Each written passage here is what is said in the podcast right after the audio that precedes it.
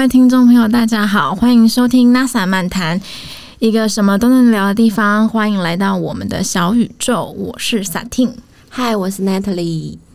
来，我们今天要聊的是未来妈妈。然后，嗯，我必须要澄清一下吼，就是本人现在还单身，所以呢，离未来当妈妈的的时间点可能还不是那么近，没有我这么接近。对，那傻听她本身就是人妻了嘛，所以她就是比较接近要当未来妈妈的的时刻。所以我们这个主题呢，就想说，好啊，应应傻听的需求 来聊一下，就是来聊一下妈妈的想法，就是未来当妈妈的想法是。什么？嗯，对啊，可能两三年内就会发生这件事情。对，我想现在很多呃女生吧，不管是就是你是准备备孕啊，还是刚结婚啊，甚至是说你有可能是还单身，像我这样哈，其实都曾经有设想过，如果有一天你成为妈妈，你会是什么样子？嗯，那呃，大家其实大家都有一个雏形啊，大家都不想要，就是很想要摆脱以前父母对我们的教育的方式嘛。嗯，对对，然后就很想要用一个自己的，应该说小时候的缺憾去呃，就是把它做一个就是转化跟弥。补，然后去做一个调整，在运用在自己的教育小孩身上，就是例如说，你妈对你很严，那你以后就想当一个比较开明的妈妈，大概是这样。想要跟小朋友当好朋友，对，嗯，好，那我们现在来讲说，就是当妈的准备到底要怎么准备呢？嗯，我怎么准备啊？我觉得孕前的健检很重要，应该说婚前的健检也很重要了。现在现在的人，大家大部分都蛮有这种概念的。对，然后像我是去年八月的时候结婚嘛，然后但是我是排的那个排程是在九月份的的时候去做健康检查，就全身性的，对，然后就有包含那个妇科的方面，对，所以那时候就有做这样的检查，对，那结果是都还 OK 啦，所以就是我是觉得这这个部分是非常重要的。就是健康的身体，你才可以有孕育出健康的宝宝。然后还有孕前的话呢，可能他会帮你做一些检测，像基因的部分。但这个是这个我还没有去做，对，可能明年吧。就是我准备正式要开始认真的执行这件事情的时候，我才会去做这个检查。就是我们可以讲说，就是硬体跟软体的差别啦。就是硬体就是你身体好不好，嗯然后软体的话就是你的基因好不好。嗯因为讲到基因的部分啊，因为呃，像我有朋友，他本身就是有跟他先生一起去做那个就是孕前的基因检测。嗯，那原因是因为我朋友他本身就是有一点先天性的，就是耳朵的听力没那么好。对，但是他是听得到，只是说可能比一般人来讲会稍微没那么好，所以他就是很担心说他这个基因有没有可能。呢，就是传导到，就是以后怀孕的话，有没有可能在小朋友身上发生？他应该是不需要带助听器吧？他之后有带，因为他其实会一直退化。我们人的听力就是会一直随着年龄退化嘛。哦只是他。的退化又更快，对，然后所以他那时候就去做的这个检测，那当然就是确定说他的先生也是没有这样的基因在潜在的基因在，那他比较放心的怀孕嘛，嗯，对，那所以我觉得孕前检查就是软硬体都要检查的部分是蛮需要的啦，嗯，对啊，对啊，我觉得这是基本的第一步，然后再来的话，你可能就要想一下你你自己适不适合当个妈妈吧，因为我觉得适合当妈妈跟想当妈妈是两件事情。嗯，你就要去思考自己是有没有办法为了小孩就是失去自由啊。然后，如果说假设你是一个比较有事业心的女生，那如果未来遇到比如说工作上就是升迁的部分需要你放弃的话，你会怎么抉择？嗯，就是这部分可以先先去思考这样。对，然后如果是跟老公的部分的话，应该就是要做一个财务的规划吧。嗯。对啊，还有像呃教育的规划，你们对小孩以后要怎么样抚养他的方式啊，嗯，还有教养的问题呀，嗯，然后包含到双方家人，就是能 support 这个就是 support 多少啊，嗯嗯，然后还有一些就是可能就是呃夫妻之间要怎么样去轮流，就是分配时间的部分，嗯，对，都必须要先聊啊，这非常重要，因为很多夫妻可能在没有生小孩之前感情都很好嘛，可是小孩小孩就是出生就会发。现有很多问题，对，所以为了避免这样问题，就是在做这样子规划之前，就要先去好好的深入深入了解，然后沟通解决，这样。对啊，会比较好。像呃，我之前有看过一部就是大陆很有名的陆剧吧，它叫《虎妈猫爸》，就是赵薇演的，跟佟大为演的。嗯，那其实那一部片呢，其实是就是很真实也很写实，它就是讲一家呃一家三代对于他的这个呃他们的子孙，他们唯一的。子孙就是孙子孙女们，他要怎么样去带这个小朋友？那其实啊，就是很很酷哦。他的剧情大概就是这样，他已经把所有的状态都讲出来了。嗯，就是为什么会叫虎妈猫爸呢？当然就是讲说，就是虎妈她本身就赵薇嘛，她本身就是一个比较严格，然后对成绩非常的，黑脸，对，那他对成绩也非常的要求。那猫爸呢，他当然就是比较就是呃比较他他就是比较宽容、比较开明的方式在带小朋友。那之之所以会是虎妈猫爸，代表他们双方的原生家庭，就是他的双方的父母，也是用这样的概观念在呃养育他的小孩，嗯，所以就代表什么？代表他的呃爷爷奶奶跟外公外婆有非常不一样的想法，嗯。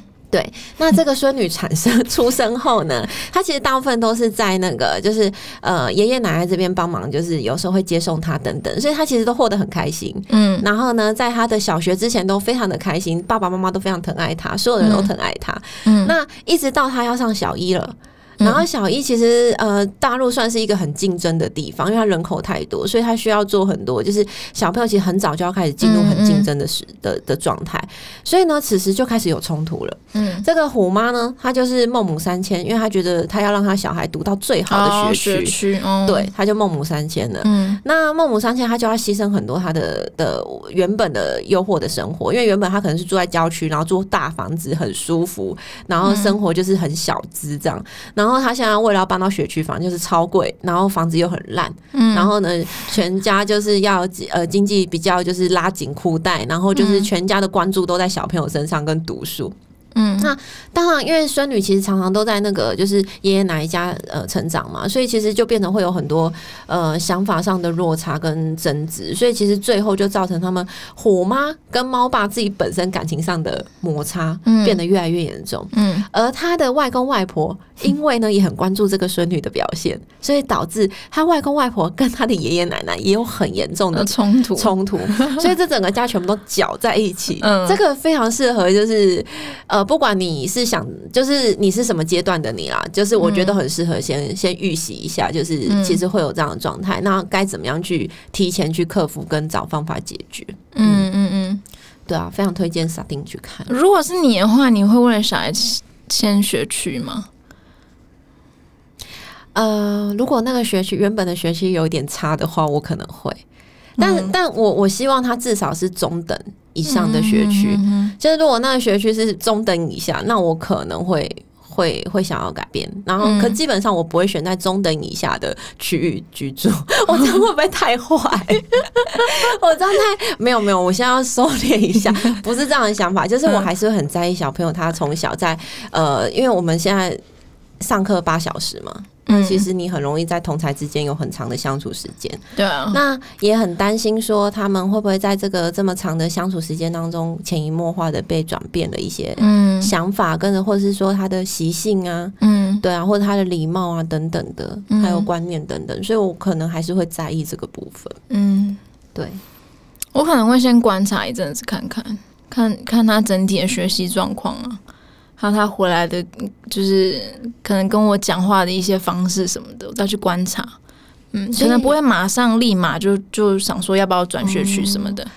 我可能是在他幼稚园的时候就会先帮他，就是了，应该说在很他很小的时候，我会先做那个学区的功课，就是先了解一下，先观察这个学区状态，就家里附近有哪些学校啊，评价什么的，对啊，对啊，就提前做准备，然后决定让他入学到哪一个学校去。嗯，我觉得北部的。爸妈好像比较会有这种哎，因为北部的竞争本来就比较大一点，中南部好像就还好，中南部好像就是会比较希望说小孩子快乐就好，开心就好，比较不会去一定要说到什么学区。可是我觉得学区跟开跟快不快乐是没有关系的，嗯，因为我们讲的学区是因为希望小朋友在这个。呃，就是在他的品性，或者是他的价值观，或者是他的呃，就是礼貌上面是很你希望对他有要求在，所以你不希望他在比较就是呃，就是你会希望他在比较呃好一点的学区，那至少就是他可以在这一块比较稳当的成长。那成绩的部分，我觉得是另外一回事。所以其实我觉得我我的概念是大概是这样，嗯，对啊，OK。对啊，所以其实像很多就是不管是学区的问题啊，还是说要不要以后小朋友要学多少才要把塞饱，嗯，然后还是说把他时间塞满呢，还是让他就是每天有份很充分的时间可以玩乐，这个好像都是一个不一样的想法。我会跟他一起讨论啦，嗯，我会希望他可以自己计划自己想做的事情，而而不是说我规定他做什么，然后他就去做。嗯，我希望他自己有从小就是有想法，然后他可以把自己想法讲出来的那种小孩。嗯。嗯，因为像我自己就是比较压抑，因为我我的家庭的嗯教育方式是比较严厉的，对，所以我从小就是就是乖乖听话类型，对，所以变成我后来长大的时候，我就发现我的表达能力没有我预期的那么好，就我常常可能。讲话我我需要思考，或是觉得我没办法很流畅去讲出我想要讲的东西，对，就可能变成说，应该是我小时候就是只是就哦乖乖听话这样，然后我就头脑不会去去转啊，不会去想说我要怎么回，或是我想不想这样子，嗯，对啊，像我觉得有时候在虎妈底下也会发生一件情况。就是呃，小朋友他其实原本就很天真无邪，他就是什么都可以想讲嘛。嗯，那如果在虎妈底下会变得，因为你太怕你讲错话，或是讲实话会被妈妈骂，对，所以你就可能会变成说，你每一句话都会讲的很谨慎。对，那你这个谨慎就变得不是你原本的初衷跟原本原意。嗯嗯，那其实就会变成说，在性格上面也会有一些些，就是没办法那么的坦荡的做自己啦。基本至少在你的表达上面，对，所以我觉得还是，如果说我是当妈妈，我也是。希望可以跟我的小朋友是当可以沟通的，但是。可以沟通底下，我还是有我他我很严厉的地方。对，例如说，我可能就是我基本上会尽量 support 他们。他如果有表达出来，我会愿意尊重他们。嗯，但但是他如果没有表达出来的话，他没有想法的话，那我就会觉得，那我帮他试着安排一些。嗯，例如说，如果我的小朋友他很有想法，当然最好啊，我就直接他想要什么，我就是去让他尝试去碰碰看嘛。嗯，那如果没有想法，我就会尝试安排一些类型不同类型的才艺或等等，让他去尝试。嗯，那在这个。尝试的过程当中，跟他聊聊他的心得跟接触后的感觉是什么？他想不想要再再去碰第二次啊？就去玩第二次啊？等等，就尽可能是让他用玩的心态在在前进，不要说就是他才小学而已，就一直想要用学的心态去前进，就是他是用玩的心态去前进。对啊，而且就是也是要留空档给他，然后让他应该说。让他知道怎么样，在他觉得无聊的时候，他可以去思考说，那他现在应该要做什么？对，对，去让他自己有计划性的可以去计划说，那我现在这个空档没有事做，那我应该要来做些什么？对，让他自己去发想他想要做的事情。对啊，嗯，不要都被塞得满，然后他就是没有，他就是按表操课这样。对，就是还是要给他一点空间。对啊，然后还有就是我本身是一个会很希望，就是小朋友在。嗯，就是能越晚碰到手机就越晚碰到。嗯，对，因为我我个人觉得，就是小朋友一旦。碰上手机，其实不管是小朋友还是成人啊，就是大人，就只要是人碰上手机，就基本上就是，嗯，就黏住，对，你就黏住。那你其实黏住的过程，你就会少了很多时间去发想你自己想想的事情或想做的事情，就是去开创一些自己内在的东西，嗯，对，还有娱乐嘛等等。所以我觉得手机或是呃平板，我基本上我可能是会很严格控制，就是在家里。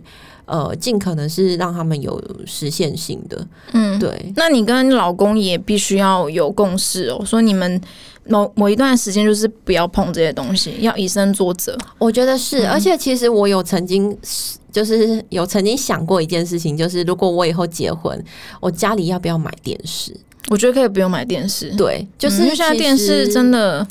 就觉得好像没有什么太大没有电视也不错，就是那个环境比较清幽，也比较单纯。然后，然后可能就是除了没有电视之外呢，有可能也会变成说，希望就是在家里可以比较塑造出比较没有三 C 的嗯环境，嗯，对，就算有三 C 也 OK 啦，但是就是不要就是它占满了你的生活。对啊，而且吃饭时间最好不要看电视，就是要聊天呢。对啊一家人就是要聊天，趁这个时候好好聊天。对嗯，对，我应该觉得看电视我觉得滑手机这个蛮重要的啦。对啊，我觉得另外一半真的很重要，尤其是这种三 C 的东西，因为男生就是会喜欢打手游啊，嗯，他们就是没有办法。就是他们可能上班也很累啦，也是能体谅他们，就可能放松玩一下他。如果要打手游，可能会请他进对对对，就是去让小孩子看不到的地方，对不然这样真的很难教哎、你教小孩说你你不要玩，可是你自己在那边玩的很爽。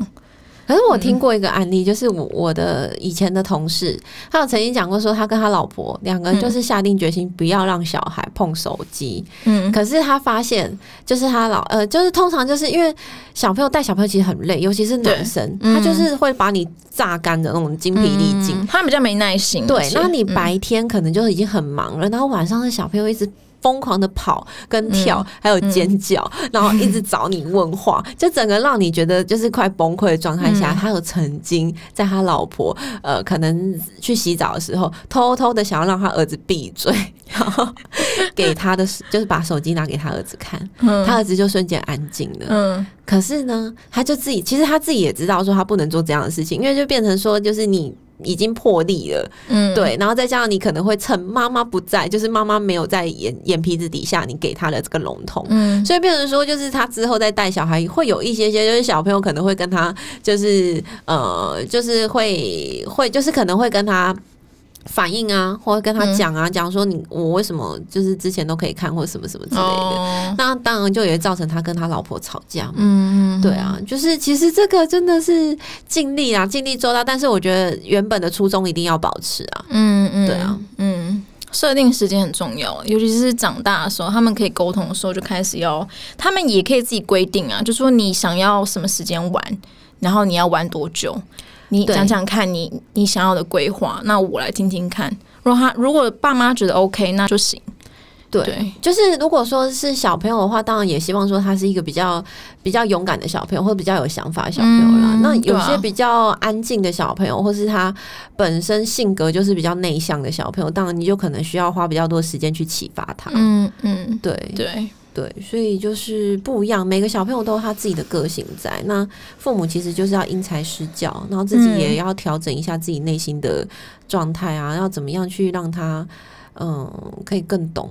更懂嗯你想要表达的，或是能理解，就是要常聊天，对嗯，一定要常常跟他们聊天。对啊。嗯然后父母可能自己情商管理也很重要。嗯，对，EQ 要好，要有耐心。我觉得教教育就是要耐心啊，然后要陪伴，然后以身作则，我觉得这是最重要的。对，然后嗯尽可能给他正面的回应。嗯对，就是像哦、我觉得小朋友就是像我有朋友就是带带小孩，我觉得他就是还蛮蛮会带小孩的，嗯，因为他他其实跟他的小朋友，就是跟他儿子在相处的过程当中，他其实他其实算是严厉的妈妈哦，但是他又又不会让他儿子有一种好像会惧怕的感觉。嗯，应该说他很坚定吧。对他其实对对他很多就是原则上面他会很坚持，嗯然后呢，在平常跟他儿子相处的时候，他就是尽量给他正面的回应。嗯但呃，正面回应当下，他可如果说他需要就是责备他，或是给他一些比较呃就是建议之类的，他可能也会先给他肯定，往后再给他建议。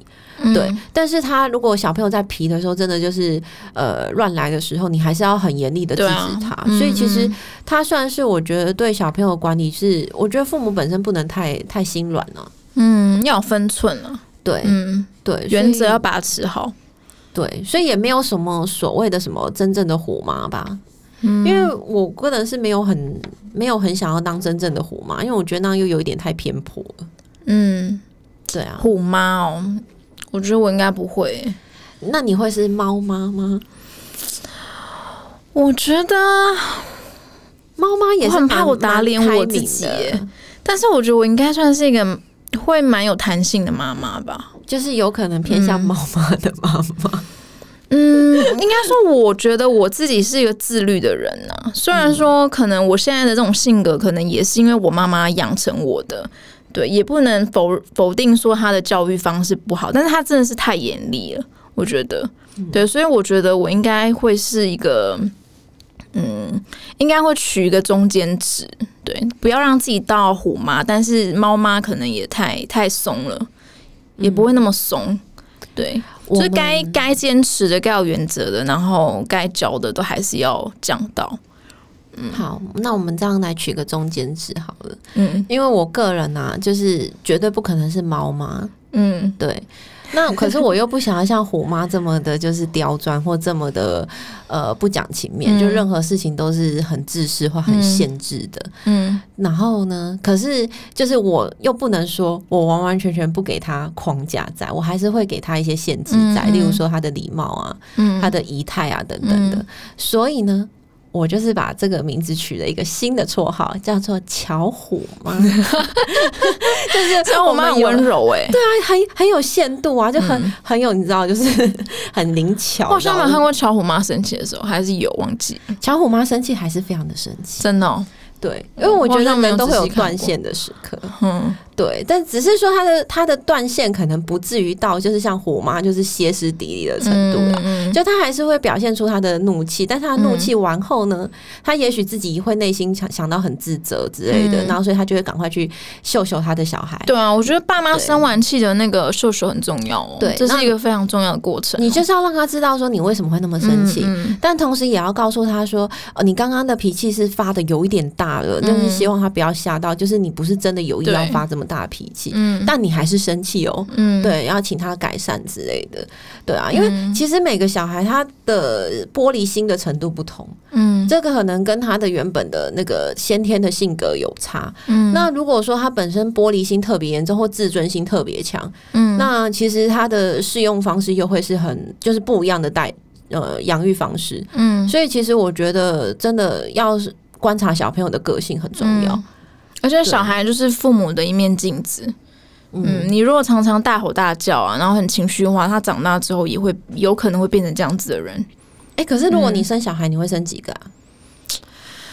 两个吧，两个比较有伴。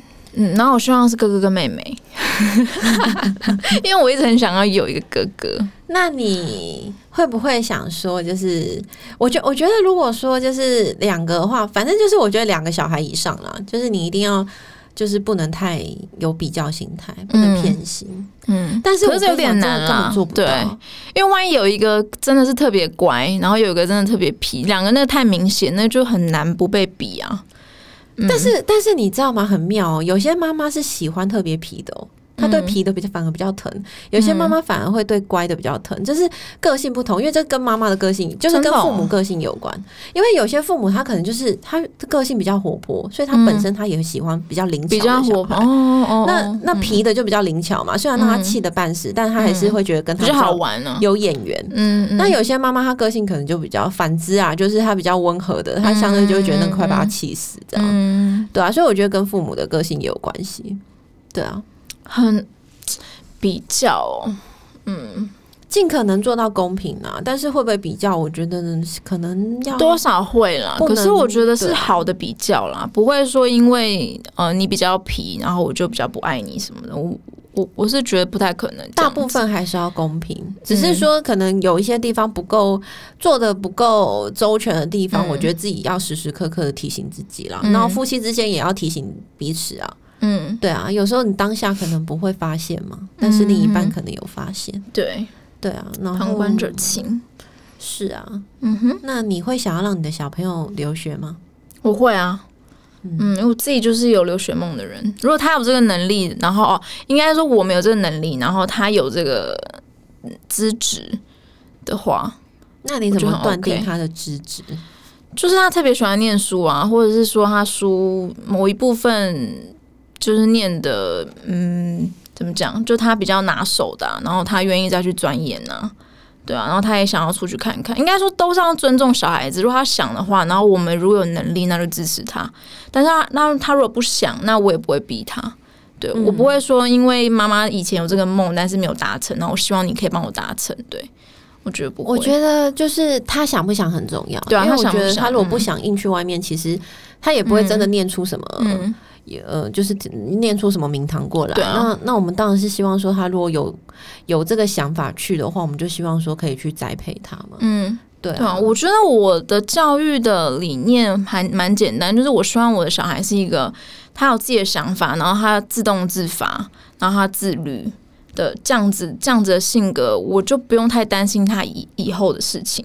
我觉得啊，就是从小开始就要给他就是这样的观念，然后跟他沟通，然后陪陪伴他，去让他养成这种性格。对我觉得这才是对他未来有帮助的。嗯嗯，就人格养成方面了，从小就要开始，六岁以前是黄金期。对，嗯，我我还蛮相信这一点的，所以会失去自由。刚最一开始讲到失去自由，我觉得六七年是基本的。嗯，你六七年就是要非常 focus 在你的小孩身上。没有哎，我我觉得超过六七年哎，我觉得最少啊，六年是就是如果六七年来讲的话，其实你是花比较多的体力跟呃体力跟心力，就是同时栽培在这个小孩身上。嗯，但到他进入小学时期的时候，你是花很多的心力在这个小孩身上。因为也许他已经比较大一点了，他不用你 take care 他晚上睡睡觉的情况怎么样，或是很多细节。但是他在他的养成，因为小学阶段还是很重要，所以其实在他小学阶段的很多很多。开始奠定他基础的那个时刻，其实也是很花心力的。嗯，应该说一开始可能是生理的部分你要 focus，然后再是心理的部分。对，然后一直到我个人觉得要十二年后，嗯，就是呃国小毕业、国中。对，因为我我觉得国小真的蛮重要，因为像我之前有跟我朋友聊过，然后我朋友他本身就是他那时候因为他他有小孩嘛，所以他就在想说，那他有曾经考虑说要不要让他的小朋友读读那个。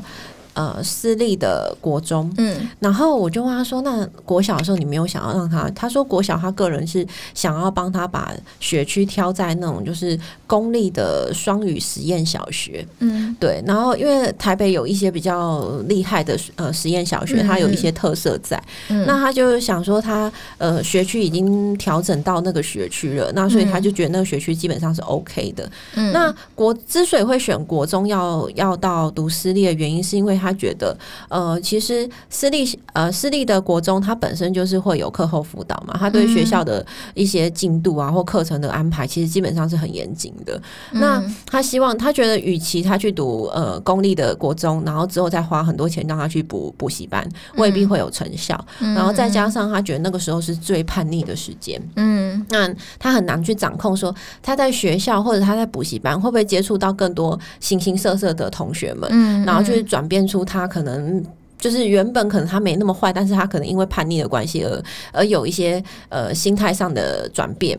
然后呢，可能他就会觉得说，国中的时候必须要给他一个比较严格的框架在。嗯，对。然后所以他就想说，那他其实与其这样，其实他这样算一算的呃费用，其实也不会说真的差很多。所以他就会觉得说，那在他经济允许的状态下，他会主意让他的小朋友在国中的时候是读私立的国中。嗯嗯。然后在呃高中的时候，因为他觉得。他如果私立呃国中可以打好呃基础的话，嗯，然后品格方面可以直接就是稳定了，因为国小是奠定嘛，然后国中是让他定型嘛，嗯，对，至少就是他的基本的基本面是定型的了，嗯，对，然后所以他就觉得在国中的时候，他如果让他定型了，基本上他高中可能也不会表现太差，嗯，那至少他是可是高中还有恋爱的问题。需要考虑恋爱的话，就是另外一方面的教育。但是我觉得性格上基基本上会是比较稳定。那我很认同他的想法了。嗯，对我觉得这个这个想法其实是我觉得蛮理性的规划。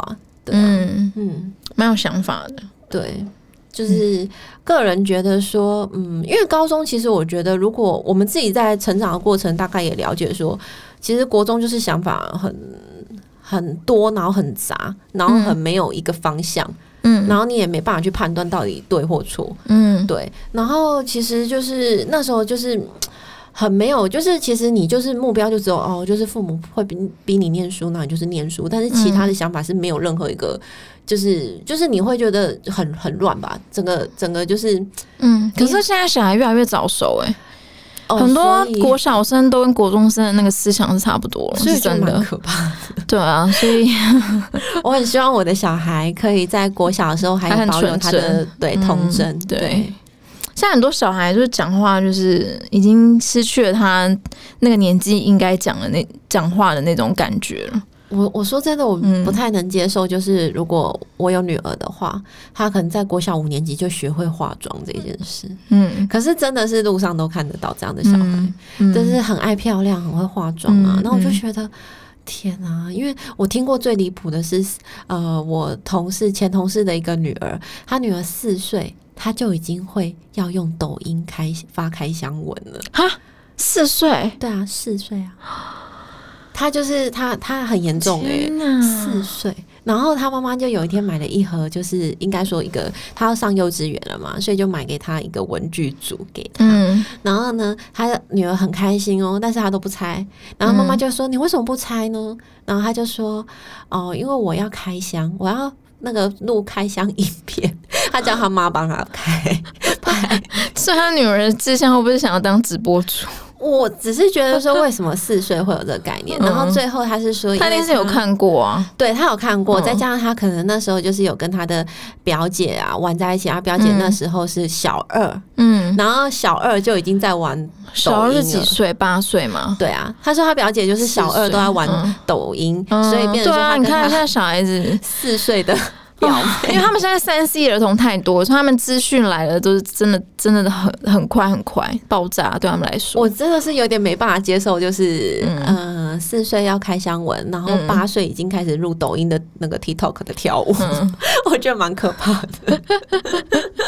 不知道世界上有没有年纪最小的 Podcaster，不知道是不知道有没有，就是比如说那种。国小啊什么，然后我们现在开始很很成熟的开始来录这 podcast，我觉得是有可能有，只是我们没有。他们就是阿姨们聊这些东西有个无聊的，他们就可能一直在聊他们的玩具或者什么，有可能学校的八卦等等。天哪，现在小孩真的是很可怕，我很难想象未来小孩会是怎样。嗯，因为我现在讲的这个是可能最近这十年，应该说最近这五六年来的小朋友的情况。嗯，那可能在未来的五六年很难讲，因为。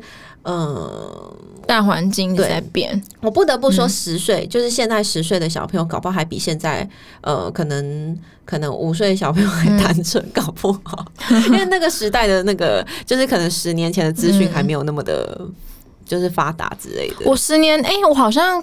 国小没毕业，然后高中的时候吧，高中的时候回回学校找我们老师，他就是摇头啊，那他就说哦，现在的学生真的很难教，就他们越来越成熟了，然后有时候讲的话他们都很傻眼，对，可能就是会性性观念就是已经开放到一个他们已经已经觉得天哪，怎么就是怎么会这样？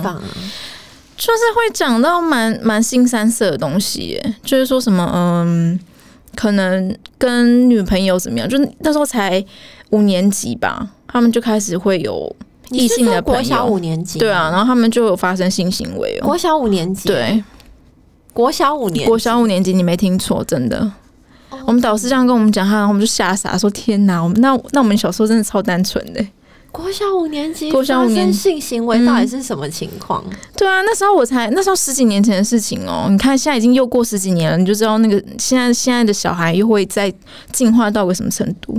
哎，我上次看一篇报道啊，就在讲说那个日本的学生大概平均几岁会。就是发生第一次，十三吧，十三十四，就是差不多国一，因为日本人又比我们更更早啊，我觉得观念更开放，真的是不行哎。嗯，他你知道，就是美国还没那么早，美国差不多是十六。十六，嗯，对，日本已经是超前部署，对啊，没办没办法，他们很早就已经被启蒙了。对，所以我觉得我们还是嗯。要多关注小朋友，就是其实言归正传，还是就是要跟小朋友有更多的，就是从小就是要培养跟他。的良好的亲子关系啊，至少不要让他惧怕你。嗯，对，然后你们之间是可以没有用的。对，就是可以沟通。怕你没用。对，虽然他怕你一些些，但你不能让他完完全全就是不信任你。因为其实，呃，我们自己从小走过来的，啊，就是在很严格的家庭底下成长的人啊，基本上就是某种程度会是蛮排斥跟父母沟通的。嗯，对。那其实这就是怕嘛。然后再来就是你可能也不相信父母会给你肯定的的，就是比比较正面的回应。嗯，所以你就选择说，那我干脆跟我的朋友分享好了。嗯，对。那其实这是比较不好的方式啊。因为其实同才之间，他们也都彼此不够成熟嘛。嗯，对，所以呃，其实跟就是讲到头来，就是我们小时候的时候，当父母，其实尽可能的跟小朋友就是保持良好的关系。嗯嗯，就是要多聊天，多沟通。对，对，然后跟老公的感情要好。对，不要在小孩子面前跟跟老公吵架。对，这对他们就是未来的发，就是人格发展都是会有影响的。对，然后给朋小朋友就是正面的回应，然后保持让他有更多的弹性跟空间去独立思考。嗯，对，然后呃，保持开放性，但是是有限度的开放性。对，当一个巧虎吗？可以吗？